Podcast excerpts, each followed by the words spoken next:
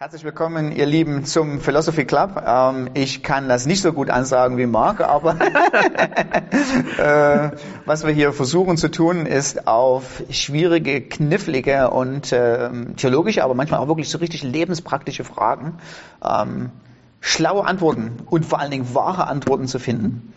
Ähm, und Herr Marc, wir steigen gleich ein. Jetzt, jetzt geht's wirklich äh, ans Eingemachte, jetzt nicht einfach nur so an Rumphilosophieren, sondern tatsächlich, was äh, eine Frage ist für junge Leute, die heiraten wollen. Mhm. Ähm, da geht's nicht nur um ach, was habe ich eine Meinung dazu, sondern da geht's so richtig äh, um das eigene Leben. Ja? Also ja. was mache ich so? ja. Da geht's um Gefühle. Und die Frage ist, ähm, kann ein Nicht-Christ oder sollte ein, sollte ein Christ einen Nicht-Christen heiraten? Und falls nein, ähm, wie weit sollte man beim Dating gehen? Also ähm, ähm, kann ich jemanden daten, kann ich mich mit jemandem verloben, aber kurz vor der Hochzeit sage ich dann, naja, aber Moment, jetzt muss ich erst bekehren mhm. sozusagen. Sondern wo ist, wo ist die Grenze, wenn mhm. es eine Grenze gibt? Ja. Ähm, für mich ist am Anfang so eine sehr wichtige Frage ist, was ist das Ziel von Dating? Ja. Also für mich ist so, es ist diese so, es ist nur ein bisschen Spaß zu haben, nur ein bisschen zu rumexperimentieren oder ist es wirklich das Ziel zu haben, führt diese Beziehung zu einer Ehe? Hm. Können wir uns heiraten? Ist das etwas, was unser ganzes Leben lang standhalten könnte? Ja. Und ich bin der Meinung, das soll das Ziel sein. Ja. Also deshalb machen wir Dating. Es ist nicht nur irgendein Spaß, sondern es ist wirklich, kann diese Beziehung wirklich, ja, wie gesagt, unser ganzes Leben lang standhalten. Ja. Und ähm, genau, und die Bibel warnt uns wirklich dagegen, Nicht-Christen zu heiraten. Ich finde, es, es kommt in mehreren Stellen vor, ähm, im Alten und im Neuen Testament. Und ich lese zuerst was vom Alten Testament vor. Und das ist in 5. Mose 7, 3 bis 4. Und das ist, bevor das Volk Israel in das verheißene Land geht. Und es gibt dort andere Völker, die Gott nicht anbeten, sondern andere Götter anbeten. Ja. Und Gott sagt, ähm, und du sollst dich nicht mit ihnen verschwägen, Deine Tochter darfst du nicht seinem Sohn geben und seine Tochter darfst du nicht für deinen Sohn nehmen. Und er sagt dann, warum? Denn er würde deinen Sohn von mir abwenden, dass er anderen Göttern dient. Ja. Und das finde ich so wichtig, dass Gott davor warnt, wenn man andere, also Nicht-Christen oder Nichtgläubigen heiratet, ja. führt es weg von Gott. Ja. Und man sieht es auch bei den Königen von Israel, zum Beispiel Salomo. Ja wie er weggeführt wird zum Götzendienst ja. durch seine Frauen, ja. steht da wirklich explizit im Text. Äh, das ist wirklich äh, eine ganz interessante Stelle. Ähm, mir fällt dabei zum Beispiel unter anderem noch ein äh, ähm, Esra, Kapitel 9 bis 10 und mhm. Nehemiah, Kapitel 13 haben wir eine ganz interessante äh, Erlebnis. Ähm, es, die Juden kommen aus Babylon zurück äh, ins verheißene Land ähm, und sowohl Esra wie Nehemiah ähm, bringen die geistige Reform äh, des Volkes Israel äh, voran. Und sowohl Esra und Nehemiah sind schockiert mhm. Ähm, am Ende ihrer jeweiligen Bücher, dass sie nach einer kurzen Abwesenheit sehen, dass die israelitischen Männer plötzlich Frauen geheiratet haben, die keine Israeliten sind und unter anderem Ägypter oder Ägypterinnen, mhm. würde man mal genderfair heute sagen. ähm, und äh, jetzt kommt was ganz Interessantes. Ja? Man muss eigentlich so ein bisschen sagen, Mensch, lieber Esra, wie kannst denn du das verbieten, hm. äh, die Heirat mit den Ägypterinnen? Ähm, du pochst die ganze Zeit aufs mosaische Gesetz. Aber im mosaischen Gesetz, die Stelle, die du gerade vorgelesen hast, im 5. Mose Kapitel 7, was? Sieben, ja. Sieben, genau. ja ähm, die ersten Verse, äh, da steht überhaupt nichts von Ägypterinnen drin, da steht hm. nur was von Kananitern drin. Ja? ja. Ähm, aber was Esra da macht, ist, ähm, er legt akkurat den eigentlichen Sinn, die Intention des Gesetzes aus. Also das haben wir, äh, bei Jesus kennen wir das, oder, ist es allgegenwärtig.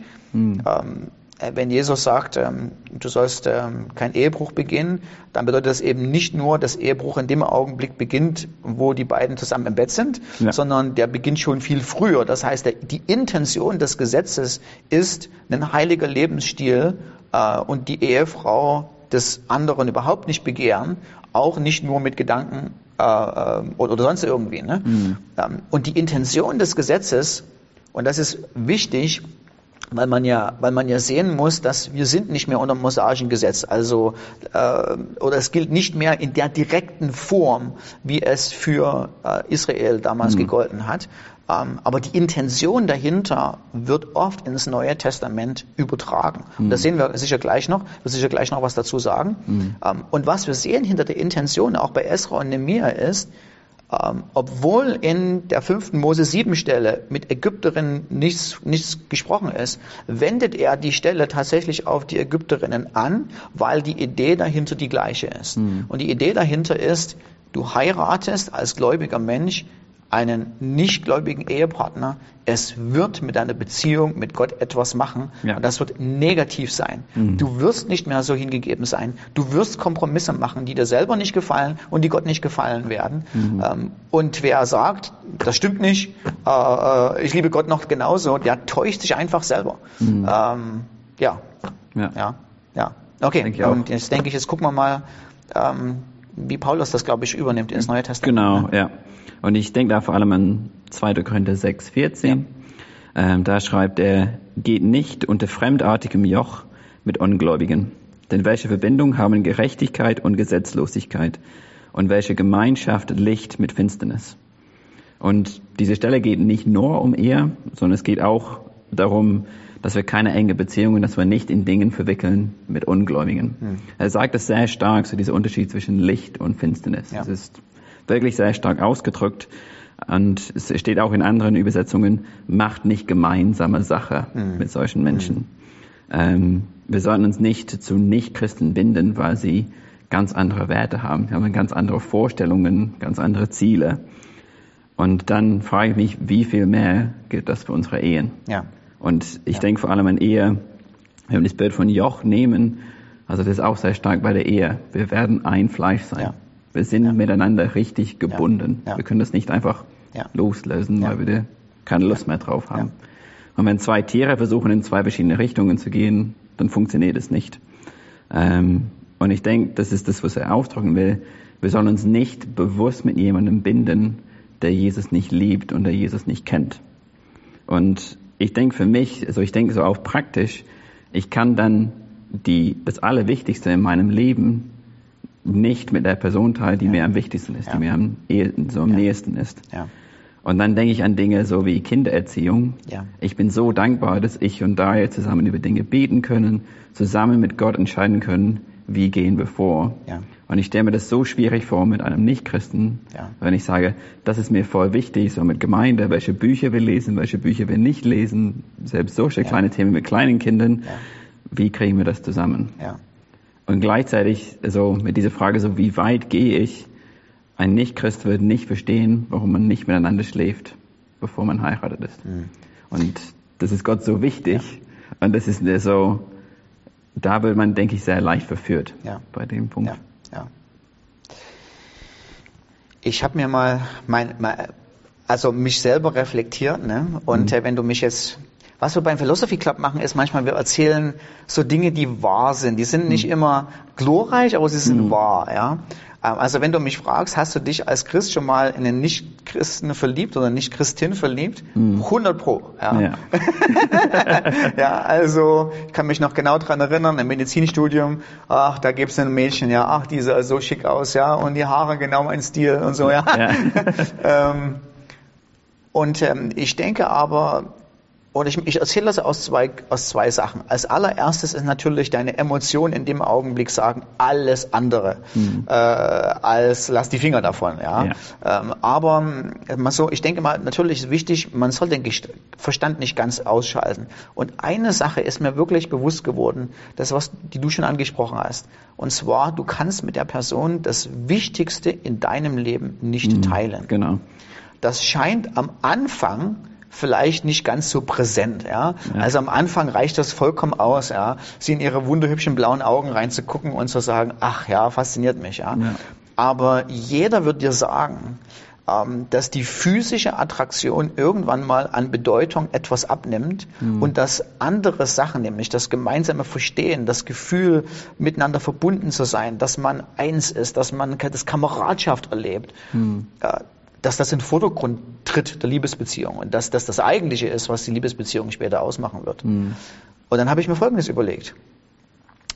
Ist es nicht interessant, dass der Grund, warum Gott Ehe geschaffen hat, in 1. Mose Kapitel 2, ich glaube es ist Vers 7, aber ich könnte mich auch täuschen, ähm, es sagte, es ist nicht gut, dass mhm. der Mann allein ist. Mhm. Also Ehe ist dazu geschaffen, die Einsamkeit äh, von einem Mann und einer Frau zu beenden, mhm. sondern die Ehe ist dazu da, eben dieses herzliche Miteinander, dieses, ich weiß, wir sind Kameraden, wir gehören zusammen, mhm. ja, so, so man, man redet sich von der Seele, der andere weiß genau, wie man sich fühlt und kann mitdenken und, und das ist einfach nicht der Fall. Es wird nicht gehen, ja, bei jemandem, der, äh, der Christ ist und wo das Allerwichtigste Jesus ist und wie man ihn verherrlicht im Leben und im anderen der es nicht kann und gar nicht will, der gar kein Interesse daran hat. Mhm. Und die Sache ist, das, was er eigentlich soll, nämlich die, die Einsamkeit beenden, passiert nicht mhm. in, einer, in dem Augenblick, wo ein Christ und ein Nicht-Christ zusammenkommen und zusammen heiraten wollen. Ja. ja. Im Endeffekt wird ein Stück davon,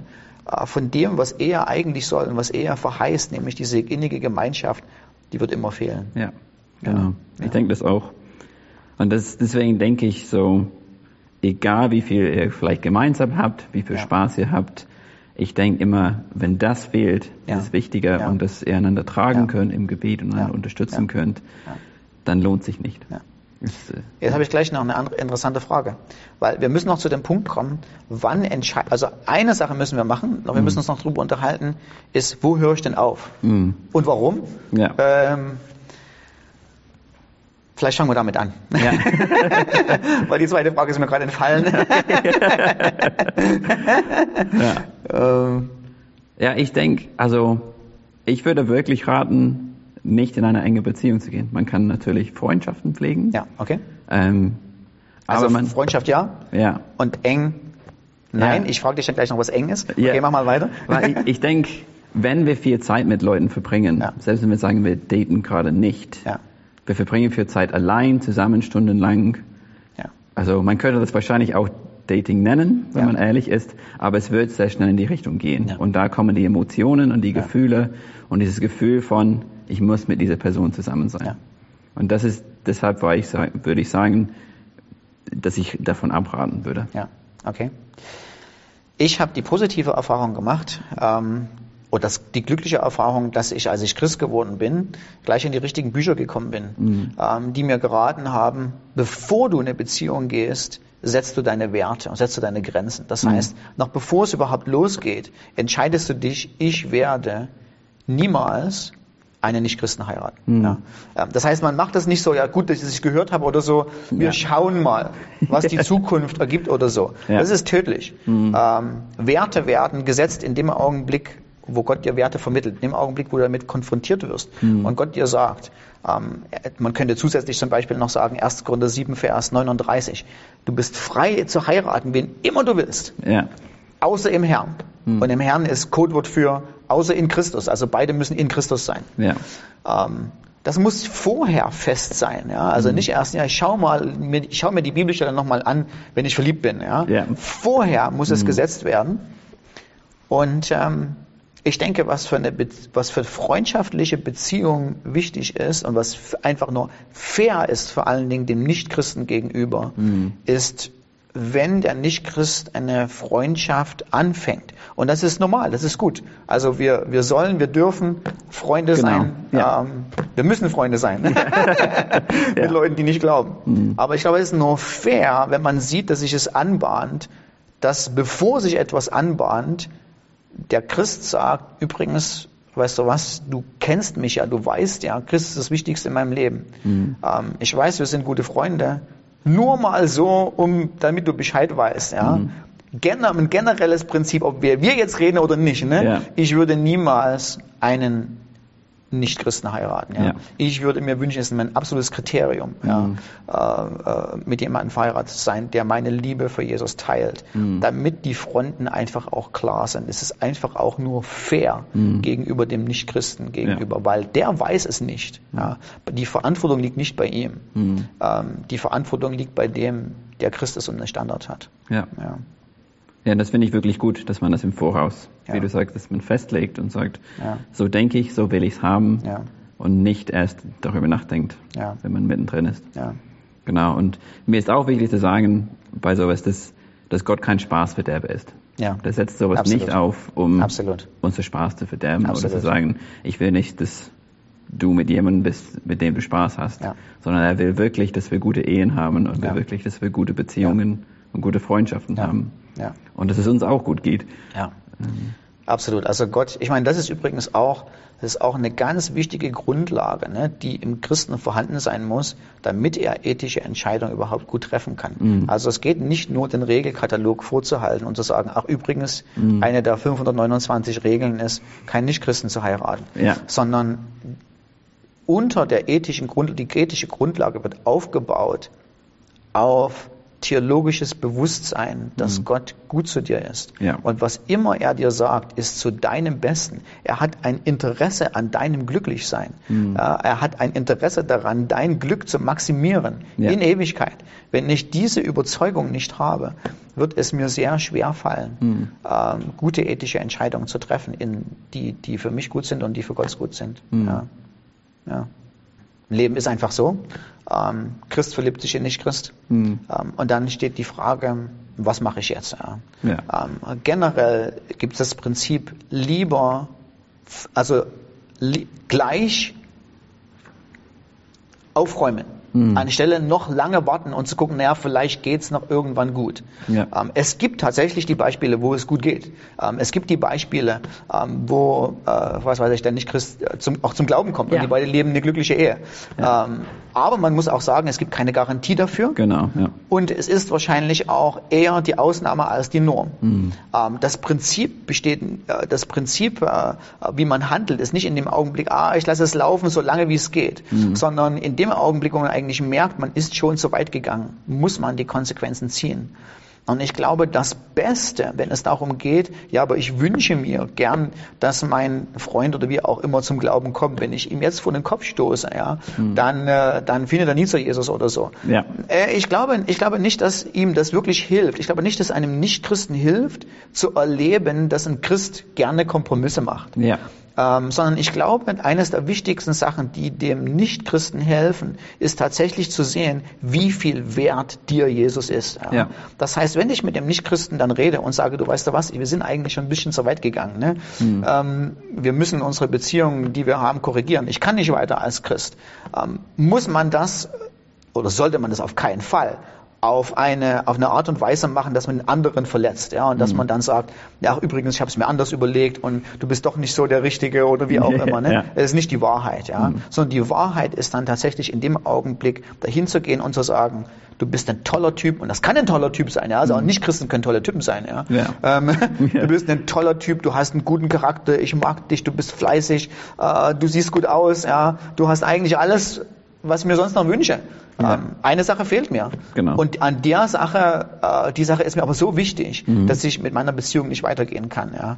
Ähm, es tut mir leid dass wir schon so weit gekommen sind, dass man mhm. mein Fehler und aufgrund dessen, dass ich den Fehler gemacht habe, muss ich an der Stelle zurückrudern. Aber Jesus ist mir so wichtig, dass im, im Moment unsere Freundschaft nicht mehr sein kann als tatsächlich nur eine Freundschaft. Ja. Ich will dir Freund sein, wenn du ich gerne Jesus kennenlernen willst. Ich lade dich herzlich ein, ähm, XYZ, meine Freunde kennenzulernen, in die Gemeinde zu kommen, meine Kleingruppe zu besuchen. Ähm, aber unsere Freundschaft wird ähm, bis du an den Punkt kommst, selbstständig und aus eigenem Interesse Jesus kennenzulernen, eine platonische Freundschaft seiner bleiben. Ja. Ähm, ja. Genau.